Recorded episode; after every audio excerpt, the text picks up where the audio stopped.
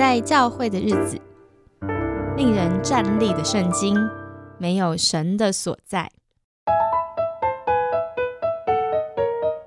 欢迎收听《不在教会的日子》，我们欢迎今天的来宾雨欣，又是我，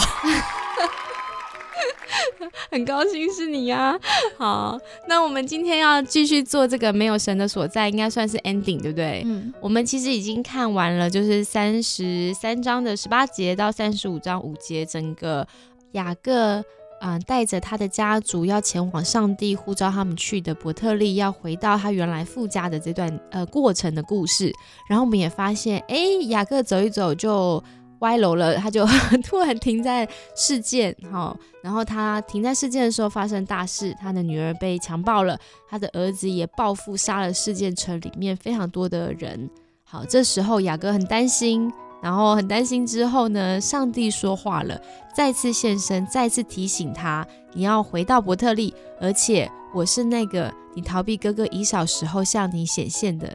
上帝。所以神再度跟他说话。那我们上集其实谈了蛮多，就是神跟人之间的关系。好，为什么雅各跟神建立关系好像有一点辛苦？好，神多次多方的向他显现。那我们这一集要谈些什么呢？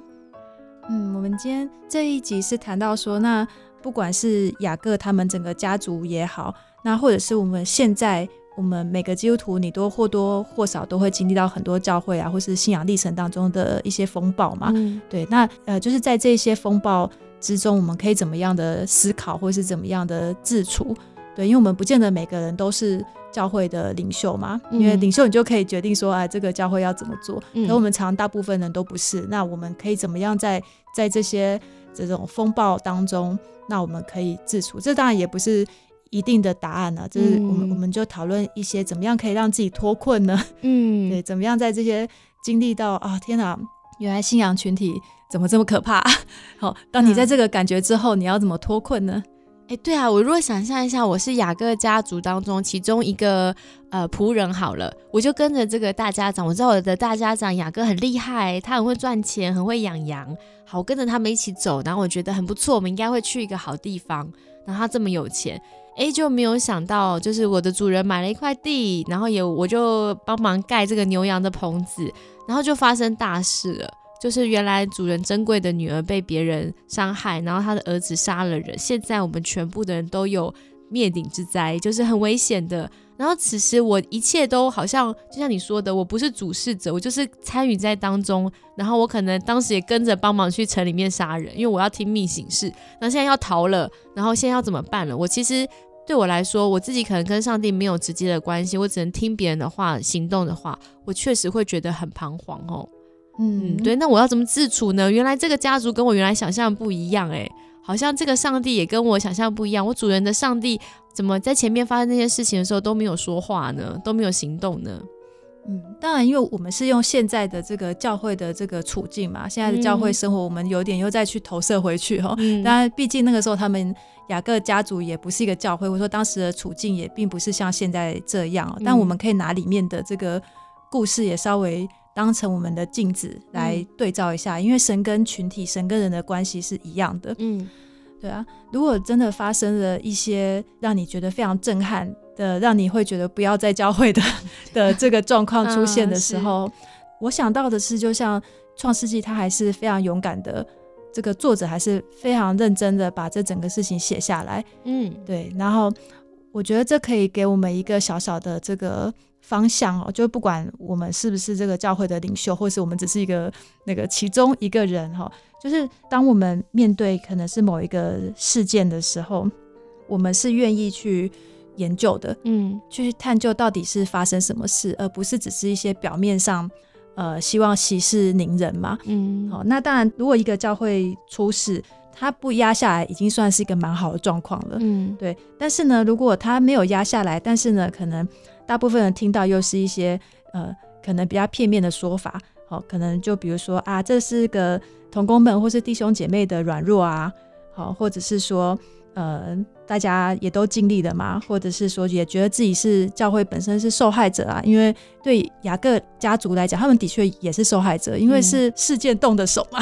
对，没错，对，就是他们并不是去自己找到这个灾难嘛，他们完全就是就是一个被伤害的无常这样。对对对，他们他们其实就是被伤害，所以这些听起来也都没有错嘛。对啊，所以说有没有可能是当一件事情发生的时候，当发生在这个群体的时候，那我们是有机会去了解到底发生什么事？当然是在一个能够保护部分隐私的状况之下，嗯，好，然后呢，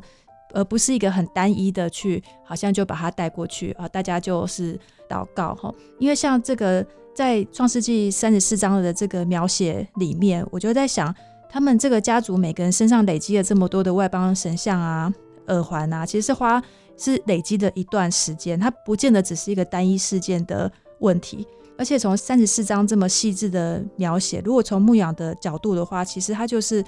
里面有不少议题可以探讨啊。比如说雅各和他的儿子就是有两种面对罪恶的态度嘛，一个就觉得疑似姑息哈 姑息，那另外一个就是要报复嘛，要靠自己来解决。好，那到底？到底信仰群体要走哪一种路线？这是不是可以讨论一下？好，那或者是说这些做法是抵拿希望的吗？好，那这个家族当初要去伯特利。但是他在事件停下来，打算长期发展，偏离了这个神对这个家族的命令。那是不是雅各要交代一下自己在想什么？嗯，哦，你看我对领袖要求多高，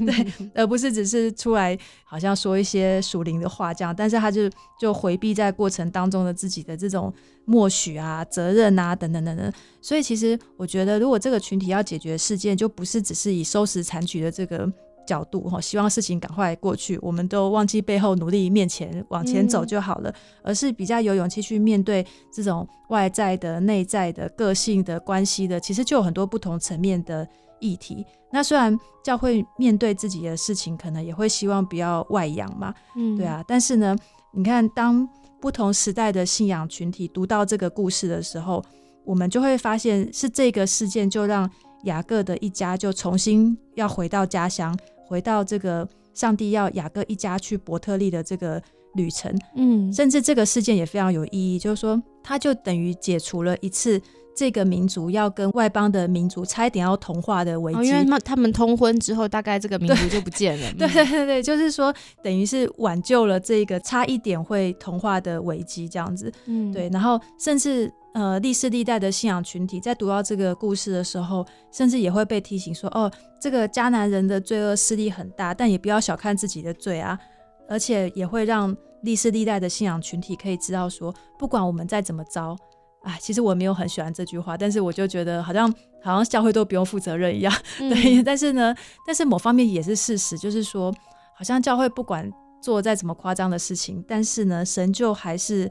是信实守约的神，虽然我觉得神守这个约，我觉得应该蛮痛苦的，对，对，觉得很想把他们的头都扒下去，对，但是他就是因为他答应了，他就还是要再怎么样，他都会出手要收拾残局，所以，所以某方面我觉得蛮不 OK 的，但某方面我们是依赖这个神的守约，因为不管我或是跟随上帝的人再怎么偏离。只要我愿意回转，神都还是会愿意出手拯救，还是会把我们带回到那一条路。虽然那个代价非常非常大，嗯，所以我就觉得好像当我们越深层去研究某一个事件，不管是创世纪的事件，或者现代某一个事件，或是我的家族的某一个事件，我觉得它都是非常有意义的，因为我们最终最终就要看到那神对我们的家族的这个心意是什么，而不是今天发生什么事情我就切割。是不是把这个东西切掉？哦，这个它是不属神的，这个不关我的事，这个不是我，而是我觉得应该说，这些都关我的事，这个也是我，这个群体要面对的事，也是我要去面对的。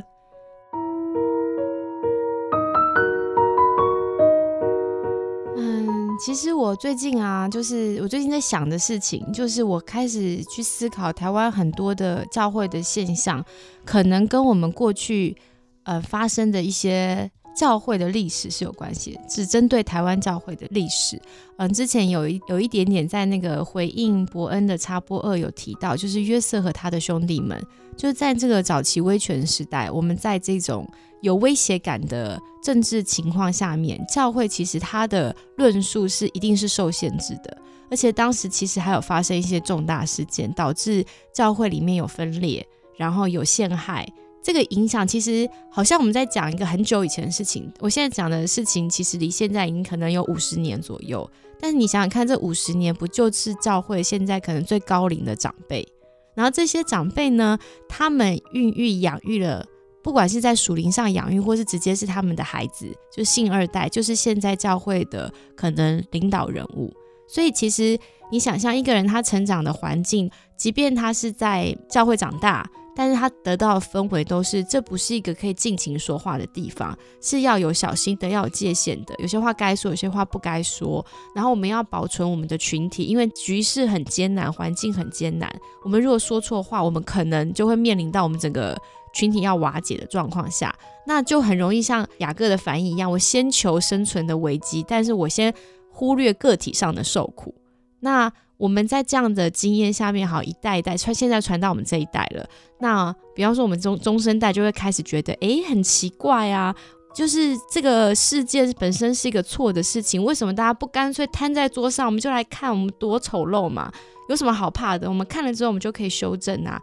你就会不懂为什么有的人觉得绝对不能摊出来，所有东西要放在桌子底下。其实那是一个生存危机，因为过去当他们试着把事情摊出来的时候，可能很惨。所以他现在那个恐惧感还记得，或是这个集体创伤还存在在我们这个文化氛围里面，就好像很难把东西放在桌子上。我觉得这是我最近在思考的事情。然后我也一直蛮希望有机会可以做专题聊一聊，到底我们台湾教会历史发生了什么事情。对，但我想说，如果你是新一代的人，你可能会很难理解他们在怕什么，有什么好怕的？是不是他们很伪善？我们好像直接就。一刀切，我们就说他们就是伪善是错，但或许他们有他们当时的不得已跟时代留下来的恐惧。我觉得这是我们在不同世代上我们比较难以理解的部分。嗯，对，因为我有一个非常深刻的经验是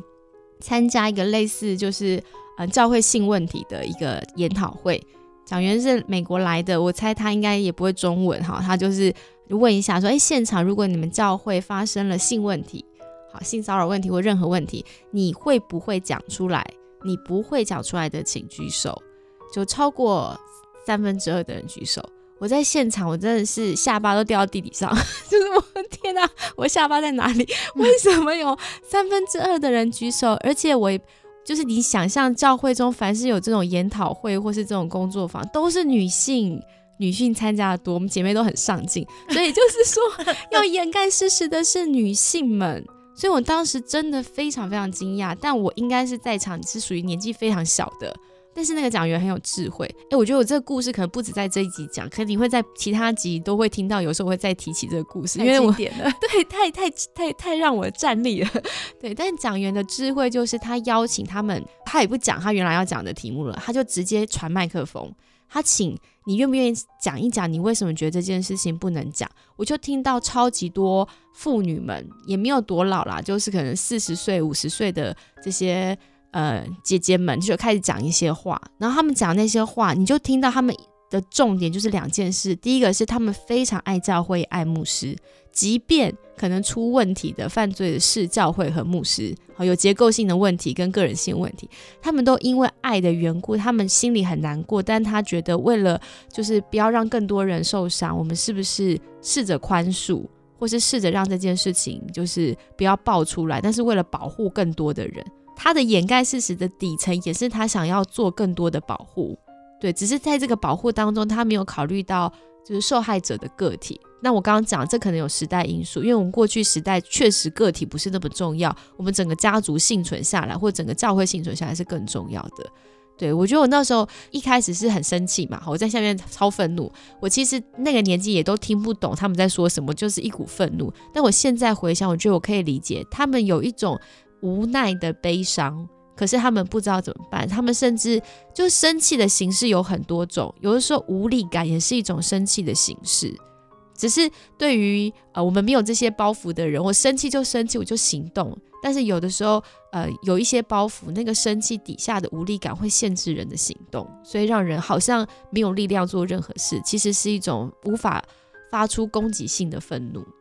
嗯，然后再加上，如果传统文化里面，我们对女性的这个期待跟形象，还是会希望你温柔嘛，包容嘛，温温柔体谅嘛，这样子。对对，不要太那个有攻击性这样子。对，而且你要是维护关系的，你不是要去破坏关系的，这样的，所以就会变成，如果一个组织或是机构有问题的话，要女性站出来作为改革的先生，其实是很难的耶。因为女性的自我批评应该就是蛮大的，会觉得我应该维护和谐，我怎么能挑起争端呢？雨欣，你身为这个。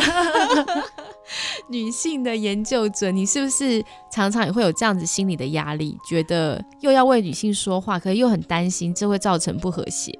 对啊，所以你看我一年才来你们这边一次吗？对，你是觉得把频率拉远会有比较温和的感觉是吗？就我最近也在想，就思考这件事情的这个框架啦，因为我们可能会有一个，如果是以性别来想的话，它其实它可以解释，但是也会有限制。那我要当一个传统形象的，活出传统形象的女性，或是我不要活出传统形象的女性，我就觉得它某方面还是会有限制，对啊，可能我觉得在对基督教信仰来讲，我们可能更可以去问的问题是，就是上帝他让我遇到这件事情，那他要我怎么做？这样子。就是当当然，我帮你解释一下。我想用一个例子让大家更体会你刚刚说那句话：我要像传统女性，还是我不要像传统女性？为什么这还是一个限制？举例来说，大家可以想象一下，你心中优秀的女性领导人应该有哪些特质？啊，不不知道，玉溪你要回答一下吗？你觉得？对我想象中是就是要非常的。有智慧跟有手段，嗯，然后像我心中想的就是不要情绪化，好，就因为大家都会觉得女生不理性，所以我很期待优秀女女性领导人，就是她够理性，然后她可以很。很有，就像讲你说是用手段，我想的是她要就是智慧性的处理危机。所以你想象在台湾的是我们现在的领导人是一个女性的总统，她的形象就必须有一点符合我们刚刚讲的那个样子。但其实我们刚刚所描述的全部是男性领导人特质的投射。对对，我们没有办法去想象一个女性领导人完全以女性特质去发展的好的领导。我们是拿优秀的男性领导人形象放在这个女性身上，所以就是代表说，我们不自觉的在我们思考光是领导人这件事，我们还是受那个性别意识的限制。对，因为在所谓的父权架构，这个意思就是他不是说男生比较好的意思，他是指他认为阳刚。的这个特质是优秀与优于优性的特质，对对对对对。所以当你只要不管你是男性或者女性，你你只要符合阳刚特质多一点，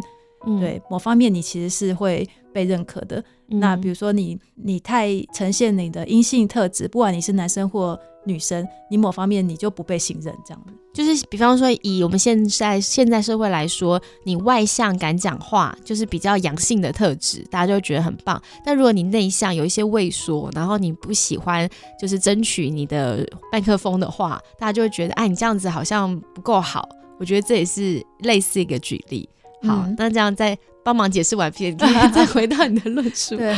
对，就是说我们可能想的是。就是你你现在的角色跟你现在的能力，然后还有就是你可以做的事情是什么？嗯，对我觉得这个是就像就是很有名的那个呃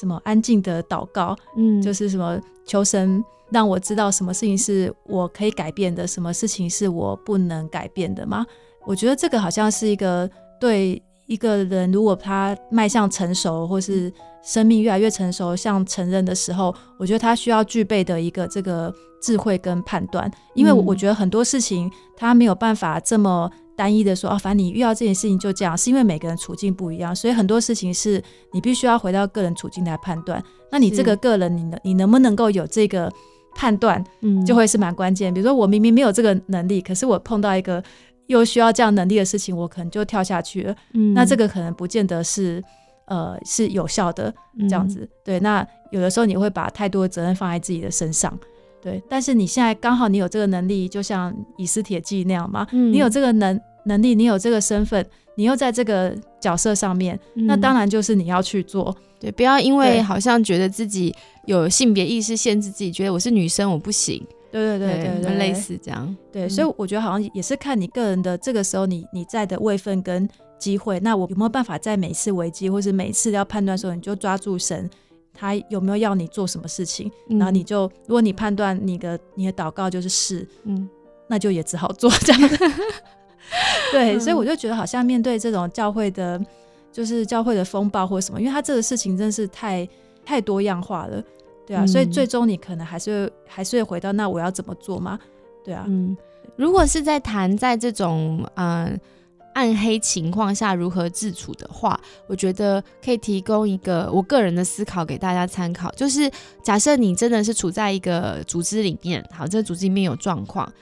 第一个是，就是你自己一定是很难分清楚，因为你自己可能也参与在其中。你比方说，就像是一个班级有霸凌事件，就算你不是加害人，你也会被别人说你是旁观者啊。如果这时候你不行动，你好像也参与了，就是其中的这个犯罪，所以这是很尴尬。就是我们卷在这个漩涡当中，我会有时候搞不清楚我到底该不该行动，该做什么。我觉得这时候最需要的，或是有帮助的，就是你需要有外部资源进来。所以为什么在很多这种呃性骚扰或相关的处理上面，都会觉得要成立一个外部调查，要有个中立的调查。所以如果现在你在教会当中碰到一些不见得是性啦，也可能是其他的压迫，可能你是一个传道人，但教会薪资结构很不合理，好会有压迫你也有可能，好或是呃你的长老压迫你也有可能。那你需要的就是你先跟外面的人谈一谈，这可以帮助你从那个很混乱的状况当中稍微呃有一点不同的视视角哈。这是我的其中一个 idea，雨欣，你有没有给一个 idea？如果有人正在他的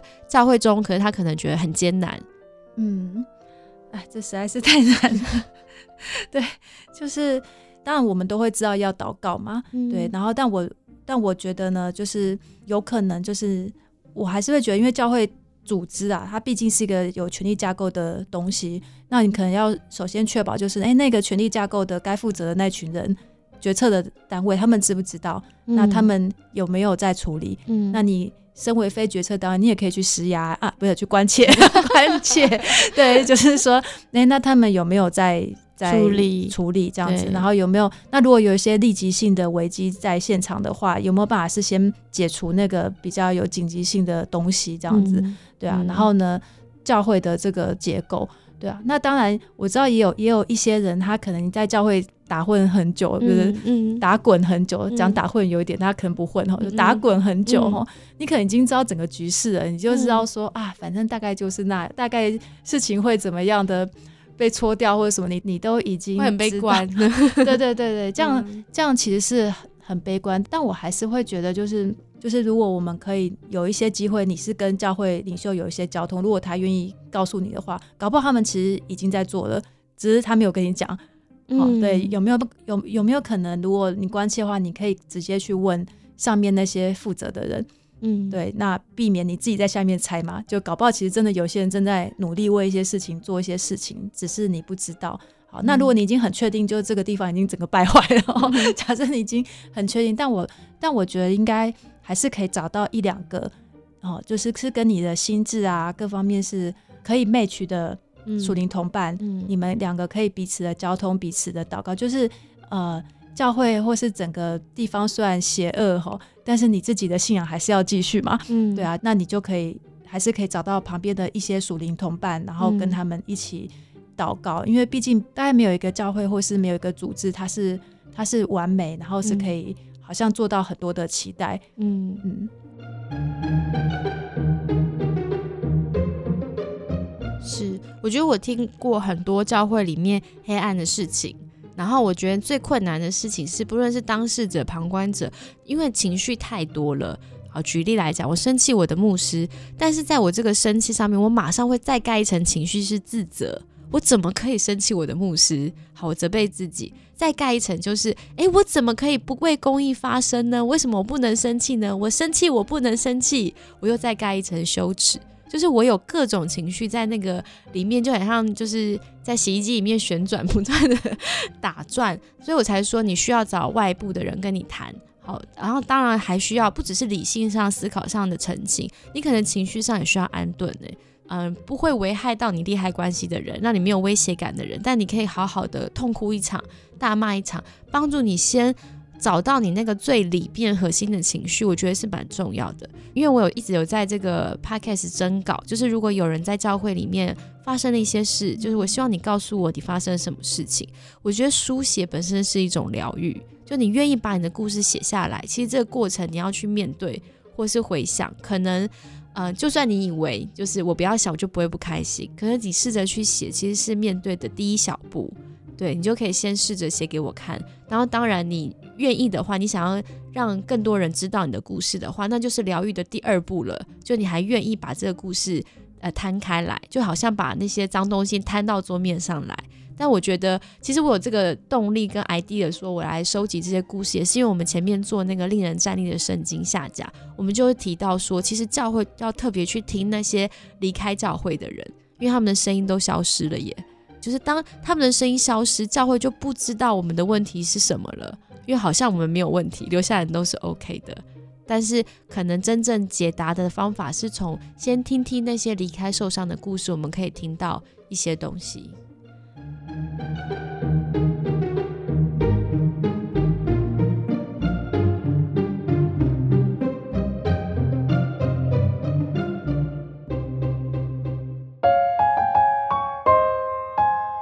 就像我之前有看过一本书，叫做《阴道独白》。嗯，好，它是它是一个剧作家写的剧本，然后它里面就是访问了两百多个女性跟阴道有关的故事，这样子哈。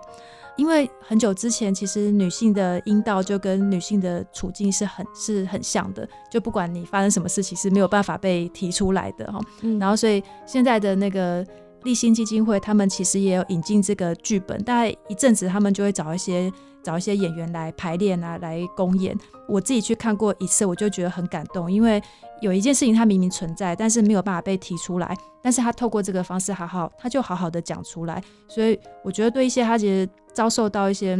伤害的人来讲，它其实是一个医治、跟表达、跟疗愈嘛。嗯，对。所以，比如说像像在这个事件的过程当中，就是创世纪三三十四章里面，像底拿是这个故事的女主角，我真的找不到任何台词这样子，或者是形容，好像没有声音。对对对对。然后我就在想，如果我们访问她的话，她发生在她身体上面的这个故事是什么？她会怎么诠释自己被强暴的事件？她会不会自我谴责？那或者说他被关在事件家的时候，他会不会很担心家人找不到他？然后或者说他被哥哥救出来，就一路就看到整个整个城市被屠城，因为自己这样子，那他会不会很痛苦？哎，应该会更自责，对不对？对对。然后呢，可能很后来，然后就会知道说，原来雅原来雅各在这个谈判的时候的沉默，他会不会觉得自己被抛弃？就爸爸怎么没有说话？对。所以说，我觉得，因为整件事情也不只是有抵拿这个受害者嘛，其实每个人或多或少都是受伤，就像抵拿的哥哥们啊，甚至雅各自己也是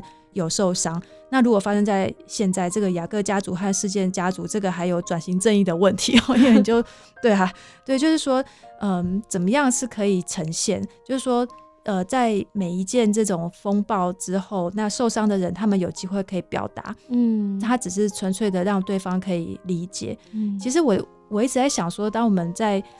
我们的台湾教会有没有可能可以有一些不同的形成一些不同的传统？嗯嗯，就比如说像那个曾庆豹老师在那个约瑟与他的弟兄们那本书啊，他就写到国语教派跟台语教派的这个。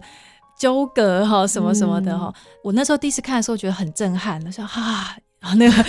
原来有一种哎，原来我在教会界我隐隐感受到的一些，但我不知道那是什么。嗯，但是我看了我就那个历史，我就发现哦，有很多是有一些蛛丝马迹是可以感受到的嘛。因为如果你过去的事情你全部都是压压下来，下来，对对，那你后来的人，你虽然不知道，可是你可能或多或少你都会感受到那个那个。奇怪的氛围，对那个氛围的感觉，对。然后呢，但是他就在后面说，就是他，我觉得他是提出一个呼吁，就是说有没有可能有一个机会是国语教派、台语教会，他们要有一个彼此的认错跟和解。嗯。然后我就在想说，如果今天我们想到教会，在我们这个年代，在现在，当我们想到教会，每次都是啊，反正有丑闻都是。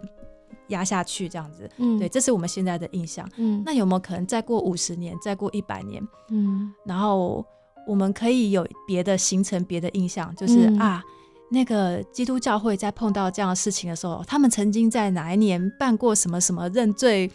认罪什么和解会？嗯，好啊，这件事情哦，他们曾经在哪一年办过什么什么什么？就是我觉得有没有可能是，如果它形成一个传统的话，每次发生一个风暴，那就是可以有一个机会是有一个祷告会。现在都随便讲，反正就是一个未，就是我在想未来怎么样的幻想啦。对对对，未来怎么样可以形成别的形象跟传统？嗯，假设发生一个风暴，然后呢，这个教会或是这个组织，他就会办一个。公开的和解的祷告会、说明会，然后让可能或是不公开啦，就是也有有机会让这些受伤的人，他们是真的能够去对话或呈现他们自己的故事，这个东西是能够拿出来说，并且有一些的研究，有一些的有一些的对话，当然希望是有一些的道歉或是什么什么的，对。然后呢，可能办得好办不好没关系，可是它好像就是一个传统。就像我们圣诞节都是要办一个 那种那种一样，就是一个传统。然后发生什么事，就是有一个追思。嗯，其实我觉得每次教会的这个受伤，某方面也是一个灾难。嗯，真的很需要追思，很需要哀悼。嗯，对。那我们有没有这个机会是可以有一些哀悼，嗯，有一些的讨论，有一些的受伤的对话跟呈现？嗯，然后它就累积成了这个教会界的形象。就教会界不是只是。呃，很会关心别人，嗯，我们也我们也很能够去面对，很愿意去面对自己的黑暗面，很会反省，嗯，对，好像如果有这样的一个形象的话，他会不会就在五十年、一百年后，教会不想面对问，这就不再是个问题，这样。对，我们的问，那未来的问题可能是哦，那个面对的方式是什么？可能我们已经研发了好几种策略了，嗯，还可以来讨论啊，或者什么，就是我们有没有可能会形成一些。不一样的形象跟传统，嗯，就是我觉得你在讲那个传统，你表达的其实是我们不要那么害怕道歉跟做错，我们不要害怕失败，跟我们确实会造成伤害。因为你如果不害怕伤害，某部分来说，那个疗愈才会真正开始。如果你连伤害都很害怕承认，那那个疗愈比较像是我前面有聊的，很像是一种防卫机制，就是反正你赶快升华，你就赶快饶恕就好，就跳过这个就好了。对我觉得比较像这种感觉，所以好像这个我们呃一般人哈碰到别人的呃受苦或是受伤，我们安慰的方式，我觉得我其实看到大部分有三种。好，第一种是比较说教式的。呃，你应该要饶恕啊，你应该要就是放过自己啊，好，不要再想这件事情啊，或是你要庆幸至少你的命保住啦，好，或是哎你要庆幸至少呃我们教会就是在这件事情过后，其实我们还能运作啊，好，就是你你会听到很多那个应该就说教，就觉得我已经是一个受害者了，你还还跟我说教，或是我就算不是受害者，我是一个这个事件的参与者，我得知这件事，我心里也很震撼。但是你跟我说教，说我不要震撼，我应该就是要顺服，这就会是让大家很愤怒的事情。第二种的安慰就是回应那个伤害受伤害的人，我们会用否定的方法。那个否定其实是真心要安慰，我们会劝对方说：“哎，你想开一点嘛，好，你不要这样想嘛。”好，其实这种嗯，要对方好像赶快度过那个悲伤的时候，你就是否认他的悲伤，对，他就没有办法哀悼。有的时候这个事情。或者这个很糟糕的状况发生之后，我就真的需要很长时间哀悼，不是你叫我不要难过就可以不要难过的。对，所以如果用这种方式回应，我觉得也也很糟糕，就好像是你觉得我的哀伤一文不值，那我经历的事情有价值吗？就像顶拿没有声音，然后也如果事后没有人要他说出他的痛苦的时候，顶拿也会觉得，所以我好像发生很糟糕的事在我身上，我也等于一个很糟糕的人，我好像没有存在的这个意义。对，还有那么多人因我受苦。然后第三种回应方式就是逃避，就是不要想了，把这一切忘记吧。或是我们教会常常讲的，就是我们不要再提这件事，把它全部都塞在桌子底下。桌子底下垃圾已经一大堆了。对我觉得这三种方式都会让我们觉得好像就是教会没有真正面对呃人的伤痛，跟教会真的我们就是不完美。就是我们虽然口号上会说教会不完美，但是我们其实真的很难。真实的相信跟承认这件事情，那大家一定知道，真正可以安慰到一个人，其实是要那种共感式的、同频率的的那种共鸣式的安慰，就是，嗯，我看到你的痛苦，我也觉得很痛苦。然后我看到，就是你走不出去，我能够理解那种走不出去的感觉，那种同理才是一个最有疗愈性的安慰。嗯，对啊，所以我在想，就是就是，如果基督教的的福音是是在最终，然后我们可以得到恩典，对啊，那我在想，我们不应该只是一直知道那个恩典，就我们也应该更多的感受跟知道那个罪在哪里。我觉得基督教应该是更有资源的一个群体。教会它应该是更有资有资源，因为我们有恩典嘛，我们有上帝嘛，所以我们应该更不害怕去走进或走过那个黑暗。嗯，对，我们应该更有资源的，只是我们好像就没有去提取这个这方面的资源，因为我们想象的基督教好像都会还是比较希望是可以比较美善啊，哦，比较。比较理想性，我说我自己啦，就是我是觉得说啊，因为以前真的就会比较简单，就觉得这个世界哈，他都会来压榨你，不不把你当人看，嗯。对，所以呢，我就邀请你来团契，在这边我们会对你很有爱，这样子，就是我连我自己也可能都会陷入这种很简单的这种这种思考，但我们应该是更有这个资源去知道说，呃，其实其实这世界就是充满苦难，嗯，然后我们。有上帝，所以我们不害怕，因为耶稣他已经胜过世界。嗯，我觉得这可能应该可以是我们的把握。嗯，我最后也你讲到这边，我也想要谈一点点那个教会很常讲宽恕，我觉得这是教会最常面对，就是你会觉得教会和谐掉问题的 的想法。我觉得我们常常太快谈宽恕，却忽略在宽恕的过程当中，如果你看不清楚自己到底受了哪些伤害，你也没有表达出你的痛苦的时候。其实你就是不容许这种冲突跟张力存在在教会之中，或是存在在你内心里。所以我刚刚有说，有些人会投稿写这个，呃，他发生什么事，呃，也也有投稿的听友跟我反映说，其实他发现他下笔写的时候，好多情绪涌上来，然后他觉得就其实是很紧张的，然后他写完了。要寄出的时候，他又有很多的自我苛责，觉得我真的要把这些事写出来吗？我应该要给别人看吗？然后他说他想了一个月，他没有办法寄给我，就花了一个月的时间，他自我就是不断的面对，然后调试。然后我今天才刚收到他这封信，对我终于看到他的故事。我觉得他还是有呃继续有他的路要走，可是我觉得这就是很重要，因为你宽恕就是你允许自己内心有这些冲突跟这些情绪慢慢上来，这是过去没有机会感受到的。然后我也想要分享一段话，这段话还呃蛮犀利的，但我超喜欢。在《灵性歧路》这本书，这段话是这样写的：真正的宽恕的路径，经常是一路用仇恨铺设而成。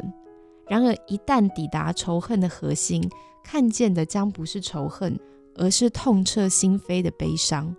一个裂开的生命深处，在那个深处有着复杂剧烈的痛苦。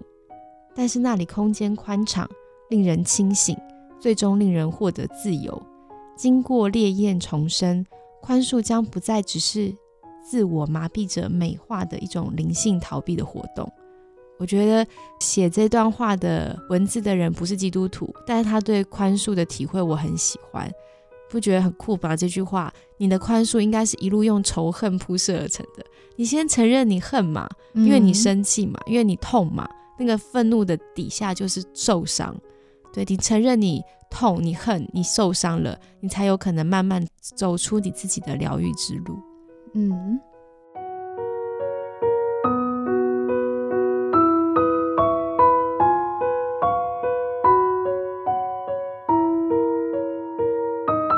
好，那最后雨欣有没有什么想要再跟听众朋友讲的呢？我每次在想到就是。创世纪三十四章，这个就是为什么我我会开始思想这一篇，其实也是因为，呃，那个时候在服侍的过程当中，你其实就会看到很很多真是不可思议的事情，然后你自己就会很想要找一个找一个答案，这样子，就每个人其实都很想要找一个答案，或者是当你在一个嗯事件当中，如果你受伤的话，你其实也会很想要找到疗愈，嗯，对，然后。我觉得最重要的是，那如果你现在开始找了，不管你要找答案，或是要找疗愈，或者找医治，或是找什么，只要你开始愿意找，我觉得那个就你的信仰之路还是会。继续，嗯，对，因为有些时候是可能那些意外发生的时候，你会觉得你的信仰好像它就停，就是停在那一天了，真的，对你好像就是停着，然后整个的崩解啊之类之类。但是我我觉得，当我们要愿意开始寻找，然后愿意去面对那个断裂的时候，嗯，我觉得我们的信仰之路就会再更继续，然后你你经历到的神就会更深刻。只是说那那个过程真的就会很痛苦，然后我也会希望就是有没有机会。呃，当然，那个不在教会的日子来，就是大家来投诉，然后这些人呃，本来可能是不熟的人或什么的，对。但你如果在你的群体里面，你是没有这个机会聊这些事情的，就或许你也可以把这边就当成就是一个平台，然后你会发现，当你表达了，然后你也看到别人的，嗯，那我觉得那个医治还有那个信仰的一种同在的这个把握，他会在这个平台上面就会再。继续的有机会是往前的，嗯，对啊，所以有人问我说：“哎，你要不要做个信仰 Q&A 的网站？”然后觉得天哪，我要做的事太多了。但是，但是我真的已经就是谢谢有些网友愿意翻译，就是我们把我们的节目变成文字化，所以我有做一个网站。那我现在确实把一些听友的投稿，他为什么离开教会啊？他为什么对教会灰心啊？我就会陆陆续续，呃，除了分享在粉砖上，我也会收录在这个网站上。我自己想象的是，如果我以后是一个对信仰很灰心或是很彷徨的人，我回来看看这些人的故事，或许我知道有人跟我一样在走这个黑暗的低谷当中。那我发现有一大群人，有一大群 正在这条路上。你以为只有你一个人？对对对，满人满为患。对对，其实蛮多朋友的。对，然后我也很同意你刚刚讲，就是我们会有个信仰断裂的时间点，有可能就是你最痛的那个时刻，你会觉得你的信仰好像就停在那一天，很难再前进跟后退。然后我自己是比较稍微有一点鸡婆的担心的是，我会发现有些人在那个断裂点，他就选择更盲目的相信。或是他就立刻宣告我再也不信了，这两个反应对我来说都像是我想要回避那个痛苦，因为我无法承受，我只能赶忙抓一个决定。但是就像是雅各是一个想要抓取的人嘛，其实你自己强抓，那不见得是真的对你生命有帮助的。最终你还是要回去面对你生命当中的失落跟痛苦。就像雅各最后还是面对了，他一生不想失去东西，但他就是必须面对失去最爱的人的痛苦。但是在他愿意去面对的时候，或许因为上帝与他同在，他有机会失而复得。他后来又再见到他的以为死掉的儿子的约瑟，所以我们不知道生人生会发生什么事。但我觉得不要太快，好像赶快抓了一个答案，然后就让自己停止再想下去。这是最后想送给大家的话。好，那我们今天很谢谢雨欣来到我们当中，谢谢你喽，谢谢大家。那我们拜拜喽，希望你喜欢这个系列，拜拜，拜拜。